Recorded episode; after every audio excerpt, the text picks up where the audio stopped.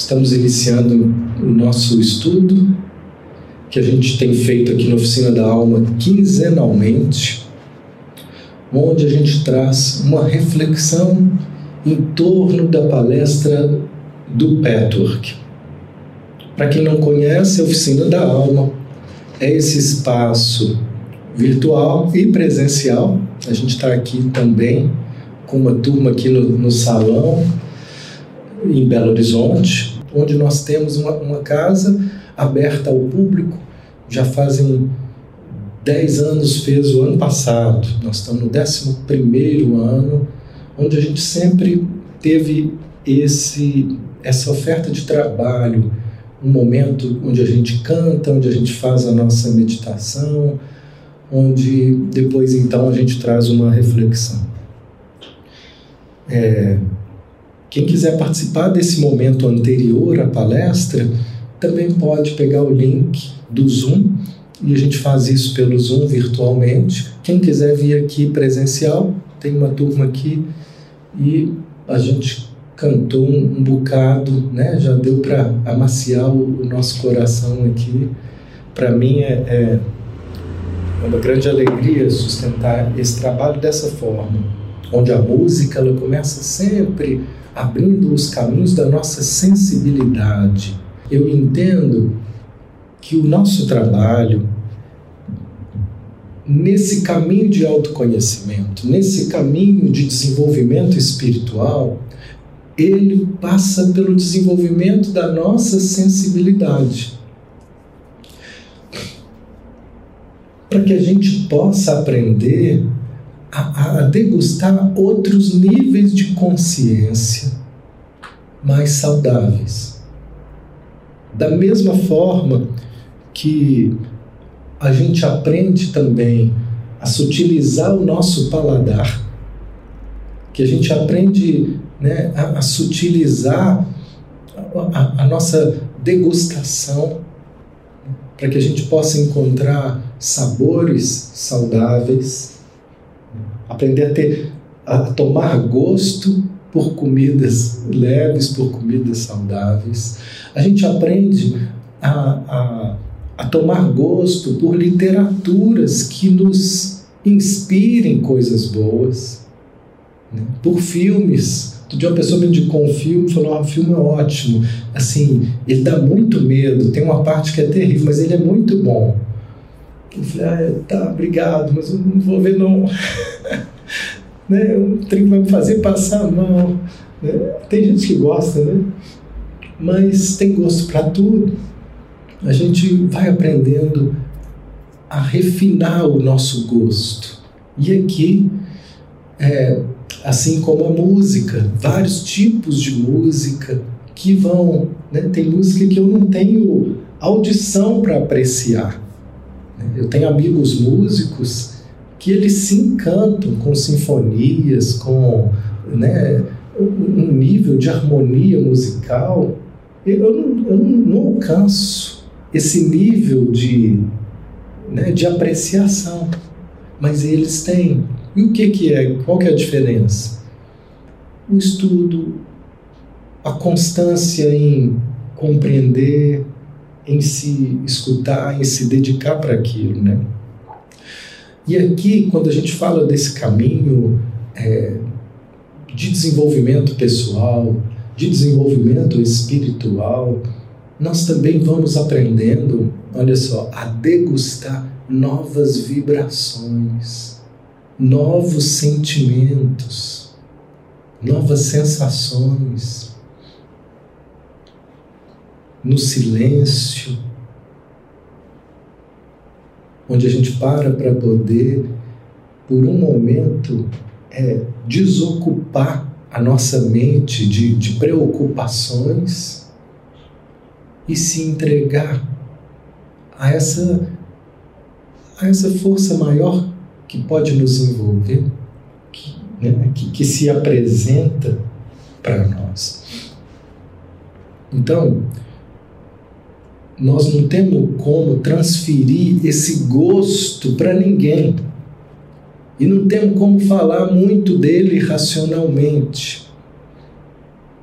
até começaram a fazer pesquisas né, com pessoas que treinadas na arte da meditação, da yoga, e perceberam o que acontece com as ondas cerebrais quando a pessoa entra nesse estado de entrega interior, de descanso interior. As ondas mudam. E feito isso, eu, eu vi uma pesquisa que feito isso, né, exercícios de meditação, de respiração, de silêncio, durante 21 dias, três semanas, por 20 minutos, você ter esse espaço de silêncio, já é suficiente para mudar toda uma configuração neurológica, mapeada em exame. Então hoje está chegando algumas confirmações do que os espiritualistas, do que os os orientais já falam há milênios. Hoje eu fui convidado para dar uma aula no, no, curso de psicologia aqui da FUMEC em, em Belo Horizonte, no sétimo período. Foi ótimo. É, e a, o tema da matéria era assim: as é, diferentes contribuições da psicologia, né? coisas que eles não não vem ali no currículo acadêmico. Eu penso no meu currículo acadêmico, no que eu aprendi na academia, é, é uma, uma dimensão tão limitada perto do que hoje a gente aprende, do que hoje a gente faz, dos cursos que eu fui fazendo, que não passam nem perto da, da, da, da ciência universitária, né? e que tem uma riqueza tão grande, tão profunda. E uma das coisas que eu falei que é isso, a nossa psicologia, com a nossa ciência, ela, primeiro que, mesmo aquilo que já é possível ser comprovado, o que chega ainda é pouco. Pouca gente conhece o que a gente ensina aqui, por exemplo, o Eugênio Gendlin, um psicólogo austríaco, um filósofo austríaco, que premiado nos Estados Unidos pela Associação Americana, premiado pela Associação de Filosofia, aqui, mesmo com todas as chancelas científicas, não chegou aqui. Está chegando muito devagar, muito pequenininho, por fora também. Né? Raríssimas as faculdades que, que citam. O próprio Jung, todo mundo ouviu falar de Jung, né? A Jung já, a gente ouviu falar, a gente vê as, várias citações dele por aí o tempo todo. Nas faculdades é pouquíssimo, para não falar quase nada, né? porque ele tem uma abertura para essa dimensão espiritual. Jung, a gente pode dizer que ele é um dos pais da psicologia transpessoal, que estuda esses estados diferenciados de consciência e ele então ali não é muito bem visto no meio acadêmico. Então há uma seletividade do que chega. E mesmo trabalhos sérios, profundos, documentados, mesmo assim há uma limitação. Mas para além daquilo que é conhecido e documentado, nós ainda temos, eu falei com, com os estudantes, gente, a nossa psicologia ocidental é um bebezucho Aí eles falaram: o quê? Um bebezucho de fralda. Que as fraldinhas gordinhas, rebolando assim, ó, aprendendo a caminhar. Essa é a nossa psicologia. Duzentos e poucos aninhos. É muito nova. Perto de um conhecimento que existe milenar de estudos, de filosofias, principalmente a filosofia oriental, estudos budistas, estudos hinduístas, advaitas, sobre o, o, pensamento humano, sobre o sentimento humano, sobre a personalidade humana, sobre o ser. Eu passei cinco anos e meio na faculdade, ninguém me falou o que é o ser. Me falaram sobre a personalidade, os defeitos da personalidade humana, que a gente estava ali recebendo alguns caminhos para tratar. Mas o ser, isso não foi, não foi tratado.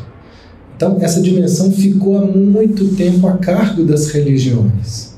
E agora a gente pode resgatar isso independente das religiões, está cada vez mais se abrindo a possibilidade da gente ter conhecimentos, experiências que não necessariamente estão ligadas a alguma religião. Então, a oficina da alma é um lugar onde nós temos uma abertura de pensamento para poder receber tanto uma visão fundamentada na ciência, como é a psicologia experiencial, a focalização de Gendlin, como também a gente se abre para poder se deixar inspirar por vozes que vão nos convidar a vivenciar esses estados de consciência espirituais que a ciência, com os seus instrumentos medidores, não são capazes de alcançar ainda. E quando alcança, vem falar, confirmar uma coisinha que essa dimensão aqui já fala, ó. Então, não é nem acreditar em tudo e nem duvidar de tudo. Bom senso, abertura, critério é bom senso para que a gente receba. São tantas possibilidades, tantos caminhos maravilhosos hoje que estão se abrindo para a gente se melhorar, para a gente se curar, que não dá para a gente caminhar em todos. Então nós escolhemos alguns, né, que são caminhos que a gente vem aprofundando. E deles, principalmente, eu falo aqui da focalização e do patchwork. Nas quintas-feiras, como é uma reunião né, que tem esse caráter espiritualista, antes da gente começar aqui, a gente cantou e cantamos músicas evangélicas, músicas espíritas, pontos de umbanda, músicas, mantras, é, esse ecumenismo, onde cada uma dessas músicas vem nos inspirar a essa entrega. É, o, o tema desses encontros das quintas-feiras costuma ser sempre algo que nos inspire nesse caminho espiritual. E nesse caminho espiritual, o Petwork é uma inspiração para nós. É um, um, sistema que Eva Pierracos trouxe com 258 palestras que, inspiradas espiritualmente, para nos conduzir a um desenvolvimento, a uma abertura do nosso coração. Então hoje nós estamos aqui inspirados pela palestra número 81. Se vocês quiserem conhecer na íntegra essas palestras, nós vamos achar em sites www.petwork.com e eu tenho feito um trabalho alguns anos de narrar essas palestras integralmente e depois eu ponho a narração delas no YouTube, como fala minha filha, no YouTube, num canal que chama Petwork MG. Esse, esse trabalho eu estou a serviço da Regional de Minas do Petwork, né? é, onde lá nessa, nesse canal eu posto essas narrações. Então, quem quiser depois pegar ela na íntegra, eu trouxe aqui uns recortes desse tema para a gente refletir aqui hoje. A primeira coisa que ele traz, e por que, que eu me apaixonei pelo Petor? Porque eu sentia muita falta de um convite de desenvolvimento espiritual que considerasse a psicologia porque a gente vê ou é um ou é outro. Ou a gente vê muita psicologia e pouco convite espiritual, como é na faculdade. Muita psicologia, mas não se fala de espiritualidade. Eu lembro que eu era do DA e eu fiz uma pesquisa. Eu era meio invocado e, e eu quis provar para a coordenação que existia uma demanda que eles não estavam atentos. Então fiz uma pesquisa e colocamos um monte de opção do que os alunos queriam assistir nos mini cursos que eles produziam anualmente, trazendo profissionais. E dentre essa pesquisa, pus lá um monte de opção. Adivinha quem ganhou em primeiro lugar, com todos os alunos de psicologia? Maior interesse, psicologia transpessoal, que é essa psicologia que cuida desses estados profundos, alterados, espirituais da nossa consciência. E eu fui, peguei a pesquisa, coloquei e entreguei na mão da coordenadora. Pergunta se no seminário ela trouxe alguém para falar disso. Não trouxe. Então, na faculdade, esse assunto parece proibido. E não vou nem comentar outras coisas que aconteceram lá, dando mais, é, confirmando mais essa dificuldade. E às vezes, quando a gente se aproxima de alguma religião ou de algum caminho espiritualista, eu vejo como é difícil ali também ter psicologia. Fala-se em, perdão, mas não fala como esse processo acontece. Né? Então, fala-se nas nossas tendências negativas, mas não, não, fala com precisão, de uma forma prática, como que eu lido com isso em mim, que parece ainda tão oposto ao amor do Cristo a paz de Buda, o que, que eu faço com isso? Quem vai responder isso vai ser a psicologia. Mas essa psicologia precisa, e esse sempre foi o meu chamado, unir psicologia e espiritualidade de uma forma séria. Então, no Petwork, eu também tenho aqui algumas ressalvas, alguns critérios que eu, que eu uso para poder me, né, me aprofundar nesse caminho, porque eu não acho que não tem nenhum caminho que ele é perfeito, que ele consegue né, definir tudo perfeitamente, mas é um sistema muito completo de convite de, de um trabalho de transformação pessoal que inclui psicologia e espiritualidade. Então, Olha para vocês verem a definição que o Petwork tem para que a gente possa viver uma vida plenamente espiritual. Com certeza, Vanessa. Olha só, ele diz assim: para que a gente possa sustentar uma vivência espiritual na nossa vida, nós precisamos acolher todas, incluir, melhor dizendo, incluir todas as dimensões da nossa personalidade. Enquanto a gente estiver excluindo algumas dimensões da nossa personalidade, nós não vamos conseguir vivenciar uma espiritualidade saudável.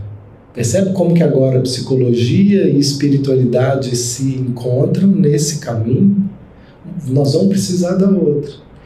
Então hoje ele vem falar de um aspecto na nossa personalidade que tem sido causa da nossa é, insatisfação, da nossa falta de prazer na vida. Então eu vou começar com uma bomba que ele trouxe, às vezes umas palavras do do guia do Petal parece uma, uma bomba assim. E aí a gente vai destrinchando elas. Mas eu vou começar então logo com essa frase mais impactante que ele trouxe hoje. Só tomar uma aguinha aqui para poder dizer ela e criar um, um suspense pequeno em vocês.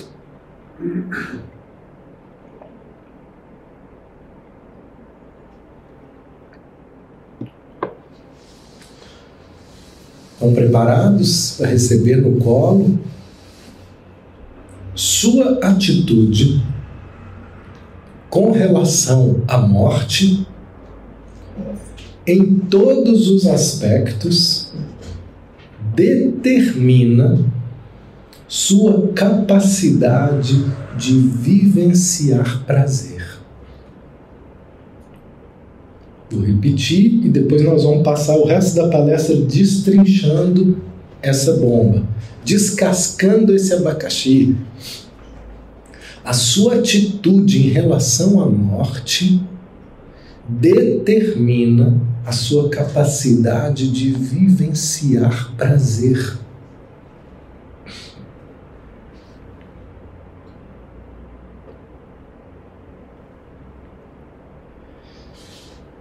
Então, a primeira coisa que nós vamos estar estudando hoje é como que a gente lida com a morte.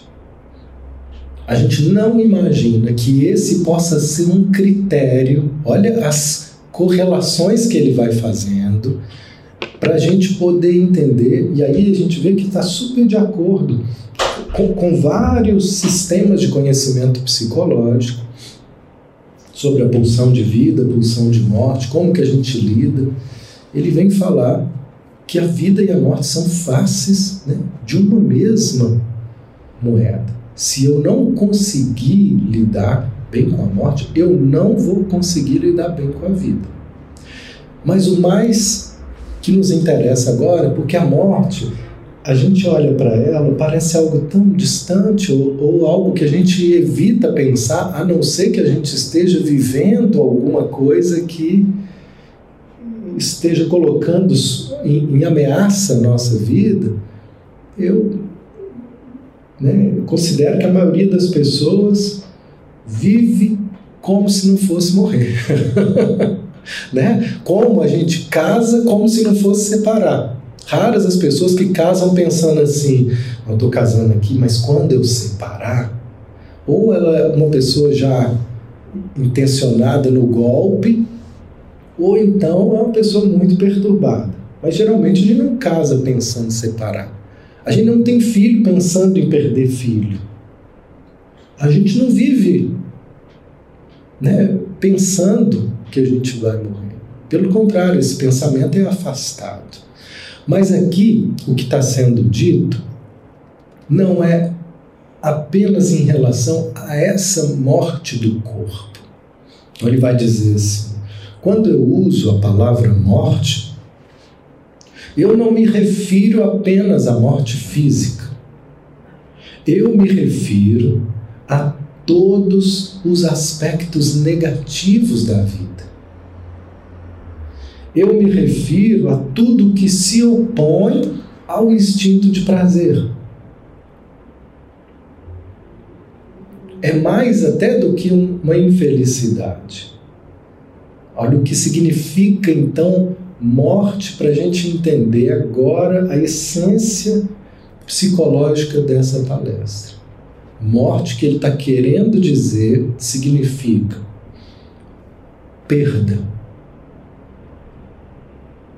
significa mudança e significa desconhecido. Três palavras, então, para a gente representar a morte. Esse tipo de morte, perda, mudança e desconhecido, enfrentar perdas enfrentar a possibilidade de algo mudar, enfrentar o desconhecido, são pequenas mortes que nós todos vivemos todo dia. E a pergunta que ele vai fazendo é como que a gente lida com isso. Então, ele diz: enquanto nós não aprendermos a abrir para aceitar essas dimensões da vida, porque não há vida sem perda. E quem quer perder, levanta a mão. Levanta a mãozinha. Deixa eu ver se tem alguém que quer perder.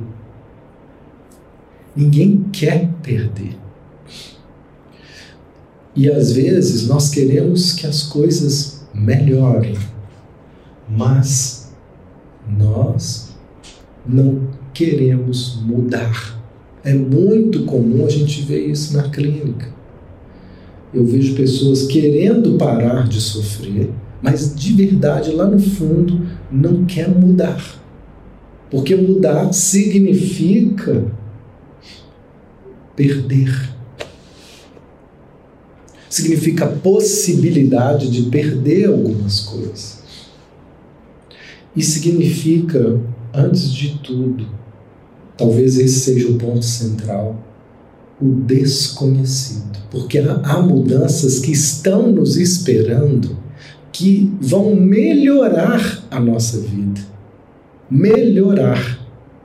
E nós estamos aqui, ó, agarrados, ó, resistindo, porque antes de melhorar, eu precisaria me entregar a algo que eu não sei. Porque nós não temos uma garantia. É uma aposta. Uma aposta que nós não conhecemos. Então,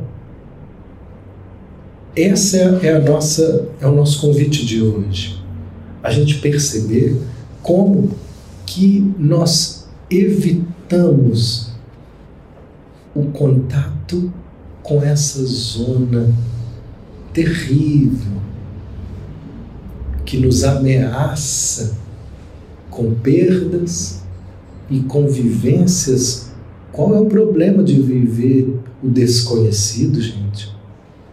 O problema é que eu não vou ter controle.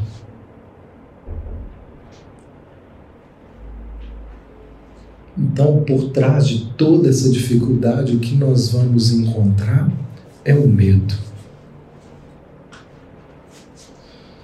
Então, o medo da vida, que inclui a morte, nos trava para poder viver o melhor da vida e o mais intenso prazer.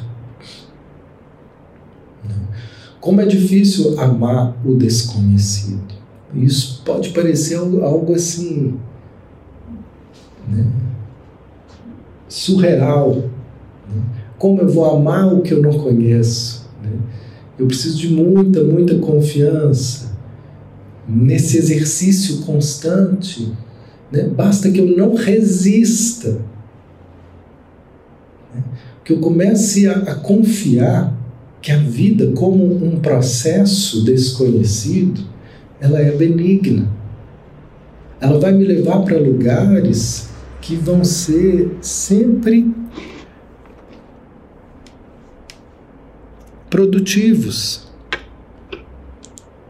sempre benéficos, não é no sentido de atender sempre as minhas expectativas mas que vão me despertar para poder, sim, às vezes, perder o que não precisa mais fazer parte da minha história.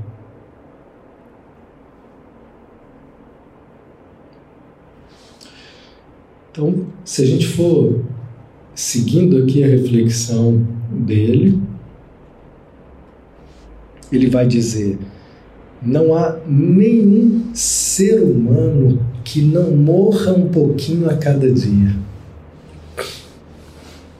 Eu cantei uma música esses dias que eu gostei tanto de cantar ela, é, do Bate Coração. E aí ele fala assim: a gente, no finalzinho dela, a gente morre todo dia sem saber. Coração, pena, sofre, e morre todo dia sem saber.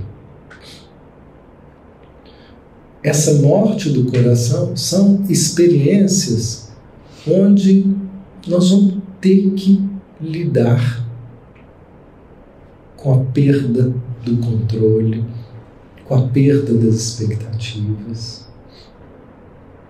E veja como é isso, como que isso chega para vocês se isso chega como uma ameaça, onde no seu dia a dia você luta para não morrer, luta para não perder, luta para controlar, luta para tentar evitar algo sair do seu controle.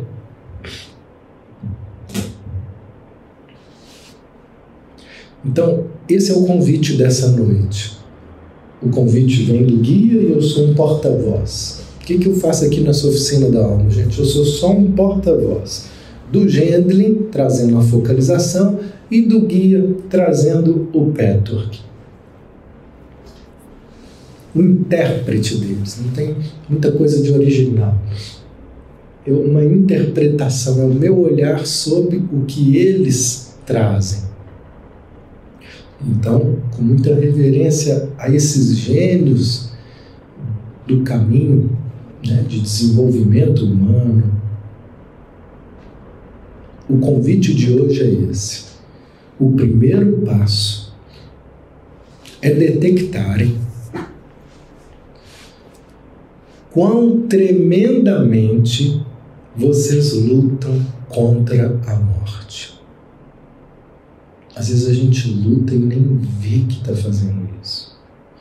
E aí ele fala que tem duas formas principais dessa luta acontecer. E agora eu vou convidar vocês a perceberem qual dessas duas formas fica mais destacada para vocês agora. A primeira forma é uma negação completa. Não sei se vocês já viram pessoas que às vezes o, casamento está acabando e ele fica ali fingindo que não está acontecendo nada. Às vezes tem uma coisa terrível acontecendo com o filho, uma dificuldade enorme. Essa pessoa, ela não, não é, não é que ela faz isso de sacanagem, não. Não é que ela faz assim, ah, eu vou fingir que eu não estou vendo, quer ver, ó? Não, é uma reação emocional para não lidar com essa morte subjetiva, para não lidar com essa ameaça de perda, para não lidar com a perda do controle, para não lidar com a mudança. Então, uma das formas é a negação. Eu vou sair de cena internamente. Dentro do Beto, essa é uma uma característica de pessoas que são chamadas assim serenos. Né? Parece até que eles estão serenos, mas eles estão é aéreos, é desconectados, é como é que chama? Tem um termo na psicologia, dissociados. Né? Isso é um tipo de fuga. Né? Como eu disse, é uma reação. Essa é uma forma. E todos nós temos uma ou outra, às vezes mais uma, às vezes mais outra, dependendo do momento que a gente está vivendo. Né? Mas todos nós temos. Né? Hoje mesmo eu estava pensando, e pensei até com uma certa tristeza nisso. Eu perdi um, um irmão quando eu tinha 12 anos. Meu irmão teve câncer com oito anos. E eu passei muito tempo sem dar conta de lidar com isso. E eu nasci numa família espírita que trazia uma ideia assim: a vida continua. Né? Morte é o corpo, então pode ficar tranquilo, a vida continua. Eu me apoiei nessa ideia para continuar seguindo mas eu não vivenciei. Eu era um menino de 12 anos, não tive estrutura para isso. Né? Eu lembro até de minha mãe me oferecer uma possibilidade de ajuda. Eu não, não precisa não, achando que estava tudo bem. Só depois, 16 anos depois, eu fui conhecer o trabalho de constelação familiar.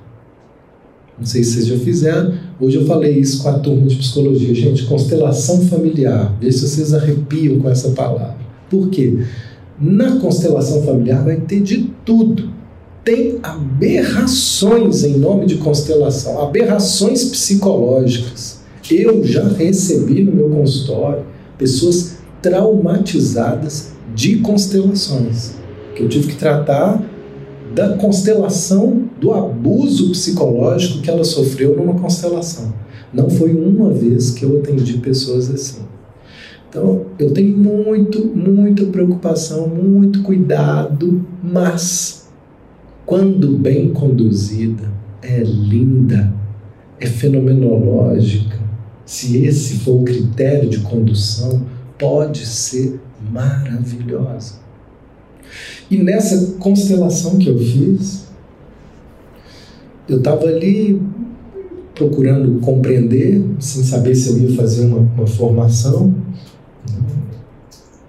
E depois, depois eu, eu, eu vi, vim até a fazer depois, mas nesse momento foi meu primeiro contato.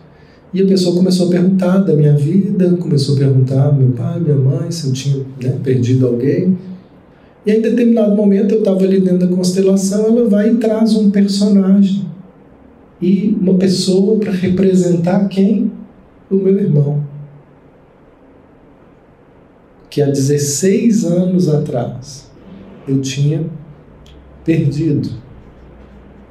Quando eu olhei para aquele personagem representando meu irmão me olhando, gente, eu desabei. Eu não lembro de eu ter tido um choro parecido com esse na minha vida. Eu não chorava, não. Eu urrava de dor. Eu ajoelhei no chão, eu falo, até me emociono agora, assim. Urrava de dor. Parecia que ele tinha morrido ali, naquele momento. Naquele momento, eu tinha estrutura para vivenciar aquela perda. Antes disso, não. Ali então essa vivência começou, ah, tudo ficou resolvido depois disso? Não, foi só um passo de um processo que seguiu muitas e muitas vezes depois em terapias e terapias. Até hoje, quando eu falo disso aqui com vocês, vem, né, sobe uma emoção. É, quando é que eu vou deixar de me emocionar? Não sei se tem essa perspectiva, mas isso não me faz sofrer. Naquela época, o fato de não permitir que essas emoções viessem gerava uma ansiedade enorme em mim. E, inclusive, quando eu falo da tristeza, é que depois eu vi pessoas que passaram pela minha vida e, e, eu tive uma, uma amiga que ela passou pelo, pelo câncer. E hoje eu olho com tristeza de perceber que eu não consegui dar assistência para ela. Eu não consegui estar presente minimamente nesse processo dela. E hoje eu avalio que é ainda em função de não ter conseguido ainda né, lidar, de não ter conseguido na época ainda lidar de uma forma natural com essa perda em mim. Então, essa é a forma que a gente tem de lidar com a, a morte e com as perdas quando eu não encaro de frente. Eu vou evitar e eu vou fugir. Eu fugi por 16 anos. Ali começou o encontro, que foi se repetindo em outros encontros mas isso tudo é só um simbolismo para a gente poder entender que todos os dias a gente vive esse encontro. É, aqui, esse é o primeiro sistema. Veja como vocês podem estar evitando lidar com situações que poderiam te causar dor e perda. Como que a gente evita? Essa é a primeira forma, a fuga, a evitação. Então, o que ele diz é assim: percebam como que a gente luta contra a morte. A primeira delas, a evitação, a fuga. E, e, e aí eu ia para um lugar onde eu ficava sempre lendo, buscando que a espiritualidade, é o momento onde a religião vira uma fuga também querendo ir para um lugar onde não existia sofrimento. Então, quando eu hoje venho aqui falar de espiritualidade, eu quero tanto despertar pessoas para essa busca espiritual, como eu também tenho a, pretensão de trazer algumas pessoas que estão aí voando para o pé na terra, igual eu voei muito tempo, ficava assim voando, ó, espiritualidade, aquilo ali era, era só uma fuga. Como Bert Hellinger fala assim, é um céu que adoece. Tem muita busca espiritual que é puro adoecimento para a gente não lidar com essa condição humana. Aí eu fazia meditação duas vezes por dia, eu lia, gente, eu lia, estava sempre lendo. Nossa, um, um exagero, um exagero para não me haver com a vida na Terra. E o que, é vida na Terra? Entre mil outras coisas, hoje nós estamos falando, vida na Terra é perda. Vida na Terra é você lidar com o desconhecido, com o descontrole e com a mudança. Mudança é perda. Mudança é caminho para o desconhecido. Então, a segunda forma agora da gente lidar com a morte. Essas situações podem ser tão ameaçadoras para nós. Eu falei aqui alguns tipos de perda, mas podia falar outros. Por exemplo, às vezes eu escuto uma pessoa dizer, muito comum escutar assim: eu tenho medo de fracassar, de perder tudo financeiramente falando, de, de falir. Seja porque ele possa ter visto o pai passar aperto, seja porque a geração antes do pai passou aperto. São informações que chegam para o sistema. Então, a morte, o que é morte para você? A morte para mim é quebrar. Morte para mim é ficar feio. Morte para mim é não ser visto como inteligente. Morte para mim é o quê? Então, se para essa pessoa morte era falência,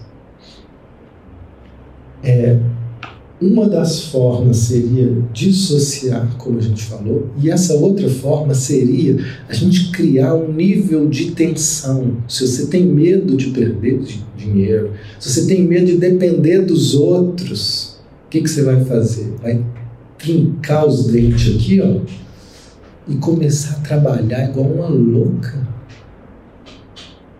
para poder tentar evitar o encontro com a falência. Então é sempre uma dessas duas dinâmicas. Ou a gente ignora e sai de cena e adoece por uma fuga, ou então a gente começa a criar um desespero para poder buscar o oposto. Então, se uma pessoa, a morte para ela é, se vê feia, e às vezes né, né, não é porque é uma pessoa orgulhosa e vaidosa, é porque isso também foi um valor ali na família. Eu conheço pessoas que ela ouvem desde pequenininha a mãe falando assim: Você tá mais gordinha, né? Outro dia eu vi Fulana, tava tão bonita. Nossa, sua prima é linda, né? Nossa, já viu o cabelo dela? Nossa, ela tá magrinha. Você não precisa falar com você que você é feio. Você acabou! Não é, gente? Aquilo ali vai criando na, na, na pessoa uma, uma ideia de que, peraí, para mim ter valor eu preciso. E aqui, no caso, beleza, para outros, ter poder e dinheiro. Né? Tem muitos homens que eu vejo que eles trabalham igual um louco, não é porque eles têm medo de quebrar é porque eles entenderam que eles só vão ter valor se eles tiverem muito. Porque assim foi passado. Que o dinheiro significa uma afirmação de valor. Então a morte é não ter dinheiro, a morte é não ter inteligência, a morte é não ter beleza. Para cada um. Se uma dessas mulheres que pensa que. Estou falando mais de mulher, mas podia falar de um homem muito vaidoso também conheço um por aí.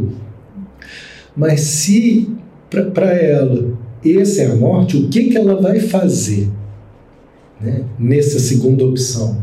Ela vai ficar viciada em exercício físico, em academia, em blush, maquiagem, cabelo, unha, ela tem que estar o tempo todo colocando uma atenção em tem que ser bonita.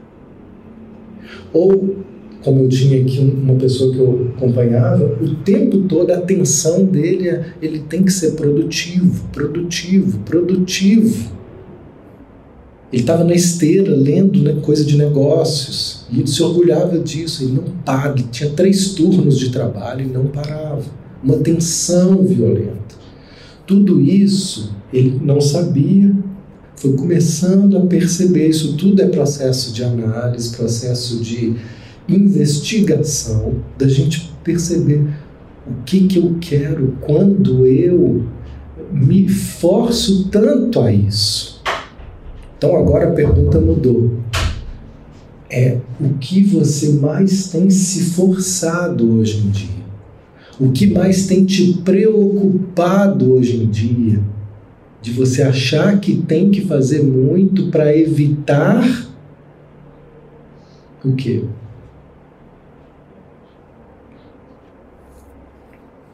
Alguém quer dizer aí? Para ilustrar mais? Essa dinâmica, né? Então a gente passa a investir toda a nossa atenção, todo o nosso esforço não é porque eu quero aquilo, é porque eu tenho medo do oposto. Vocês estão entendendo? Então. Você quer se sentir valorizado. E aí, não é porque eu estou fazendo aquilo porque eu vejo valor, é porque eu tenho medo de ser desvalorizado. É um medo terrível. O que é a morte? É ser desvalorizado que, que seria a morte aqui, que eu luto com ela, como? Tentando forçar a ser reconhecido de todo jeito. E para um ser reconhecido é ser bonzinho. Fazer, eu, para mim, ser reconhecido é para fazer mil trabalhos, mil trabalhos voluntários. Para outro, ser reconhecido é ter dinheiro. Né? Para outro, ser reconhecido é ser bonito. Para outro, ser reconhecido é ter mestrado, ter doutorado. Ter... Para quê? É, é que aquilo ali vai dar uma sensação de que eu tenho valor. Porque morte, então, é não ter valor. Essa, então, quando a gente começa a perceber essa dinâmica, é que nós vamos ver que muitos religiosos não buscam a Deus porque de fato aprenderam a amar essa entrega a, a se deixar ser conduzido por uma vontade maior. Não é isso que eles amam. Mas muitos religiosos buscam a Deus para evitar sofrer. Pra, por medo, não é por amor, é por medo do inferno, por medo de dar errado. Não, eu estou indo aqui para minha vida dar certo. é um negócio.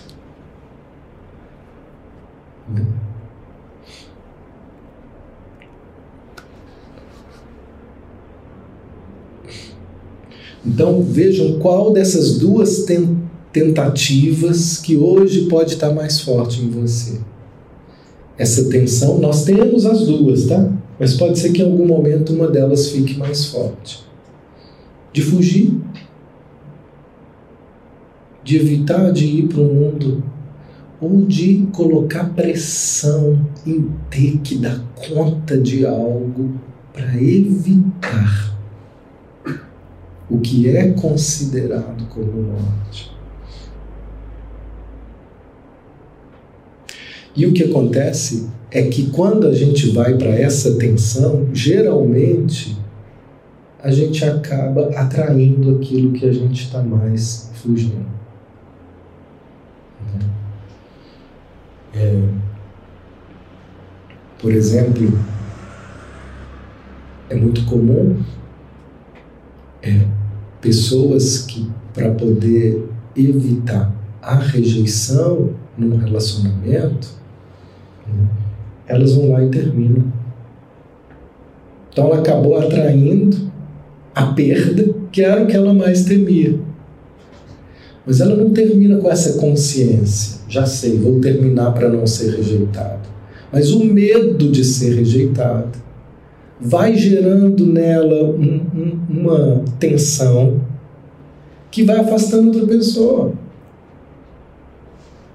que vai fantasiando situações que não existem, a ponto de ter certeza que não vai, não está dando certo, não vai dar certo, e às vezes não era nem isso, mas tudo foi criado para ela então sair e não vivenciar a, a morte. Ela acaba criando, antecipando a morte. E isso também é o que está por trás de uma dinâmica de um suicida. Ele se mata para não viver um outro terrível que ele não quer, que ele não está suportando. Então eu, eu acabo para não me expor a essa morte. Né? Eu me mato para não morrer. Olha que estranho. Então, são dinâmicas na nossa mente que, quanto mais conscientes a gente tiver dela, mais nós vamos ter chance de sair. E quanto mais inconsciente a gente tiver, mais a gente vai sendo arrastado por caminhos que nos prendem ao sofrimento. Então, tudo que está sendo dito aqui tem o objetivo de estar tá ampliando nossa percepção. Talvez algumas coisas a gente reconheça agora e outras coisas talvez vão ser reconhecidas ao longo da semana, daqui ó, vai voltando. Né? A gente está se preparando para encerrar.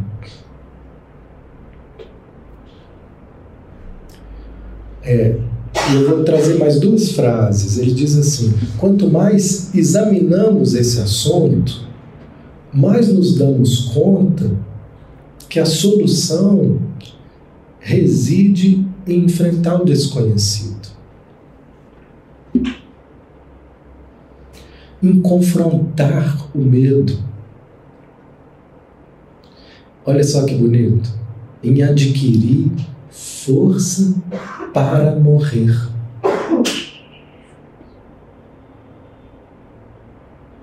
Força para morrer. Para deixar morrer em nós esse ego controlador. Para deixar morrer em nós, que na verdade nós vamos ter uma surpresa, que não vai morrer nada. O que vai morrer é uma imagem idealizada. O que vai morrer é uma parte controladora. Mas isso é assustador. Nós vamos precisar encontrar.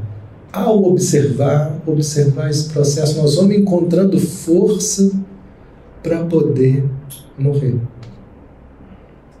Eu estou lembrando aqui de um.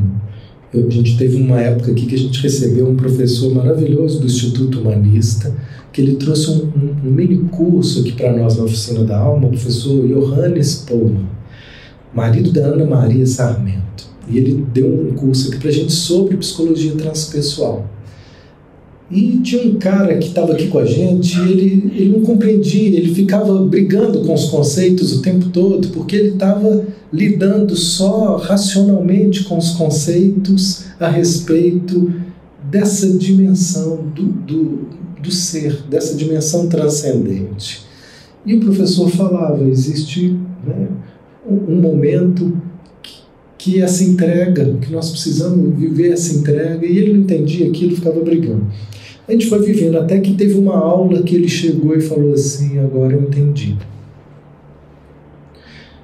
E aí a gente ficou curioso, porque era um cara que estava brigando o tempo inteiro. O que, que aconteceu que você entendeu? Como é que você entendeu esse conceito, essa ideia? E aí ele contou uma história que ele tinha viajado para uma cidade aqui no, no Brasil e quando estava voltando de avião, o avião deu uma pane. deu uma pane, tudo começou a tremer, tudo começou a tremer, todo mundo começou a rezar, um desespero dentro do avião, um desespero, e ele também começou a desesperar, desesperar, até o momento que ele falou assim, ele estava ali e ele lembrou das coisas que a gente estava falando na aula e ele lembrou e falou assim: o que, que eu posso fazer? Se cair, se morrer, que, que eu posso fazer? eu não posso fazer nada. Aí, o que aconteceu? Ele relaxou. Ah. Aí ele começou a assistir o avião todo em desespero e ele relaxado, olhando para aquilo. E aí o avião foi voltando, voltando, acalmou. E ele falou assim que ele experimentou uma paz que foi a maior paz que ele já viveu na vida dele. Bonito, né? Mas olha de onde que veio isso? De um momento em que ele aceitou morrer. O que que morreu ali? O controle.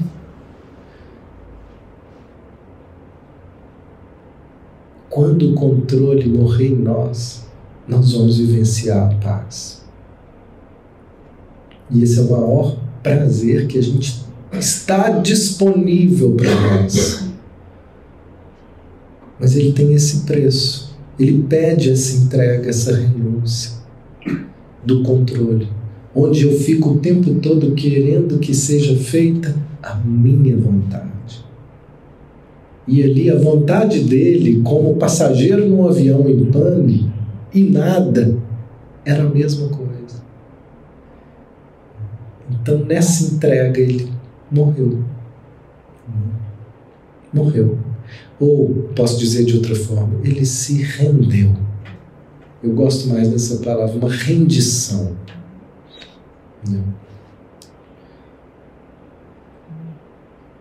Aquele que sabe como morrer, sabe como viver. Aquele que não se rende, que não sabe morrer, ele não vai saber viver, ele não vai ter prazer, ele vai viver atormentado pelo medo. De viver tentando evitar, seja fugindo ou seja lutando, não tem que fazer, para evitar essa sensação de morte e perda. Encerrando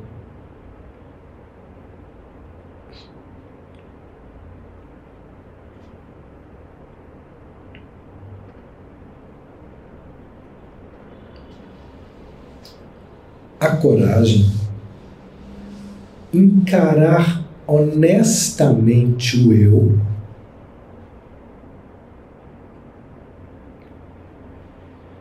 com uma atitude relaxada, vai produzir força.